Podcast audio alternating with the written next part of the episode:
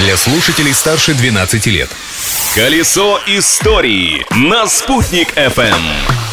Всем большой солнечный привет! Сегодня 23 декабря. У микрофона Юлии Санбердина, а значит историческая справка этого дня не заставит себя ждать.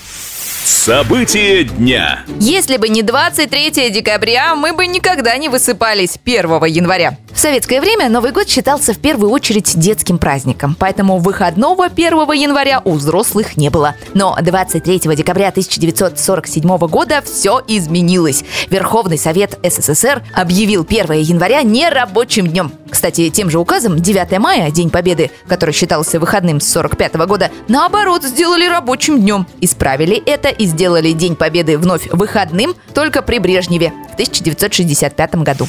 Открытие дня.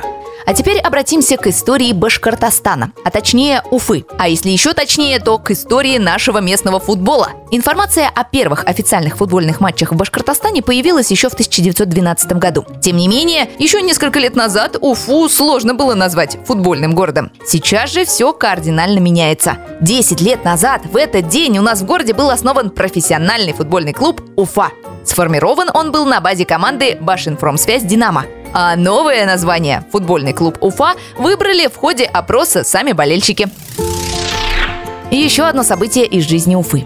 В этот день, в далеком 1773 году, повстанческий десятитысячный отряд под руководством Зарубина Чики, подвижника Емельяна Пугачева, с 15 пушками начал первый штурм Уфы. Стояли пугачевцы лагерем близ села Чесноковка. Уфу защищали все, том числе дворовые, посадская беднота, даже пленные поляки. В результате штурма Уфу заблокировали со всех сторон, что привело к голоду из-за нехватки съестного. Что было дальше? История долгая. Почитайте на досуге.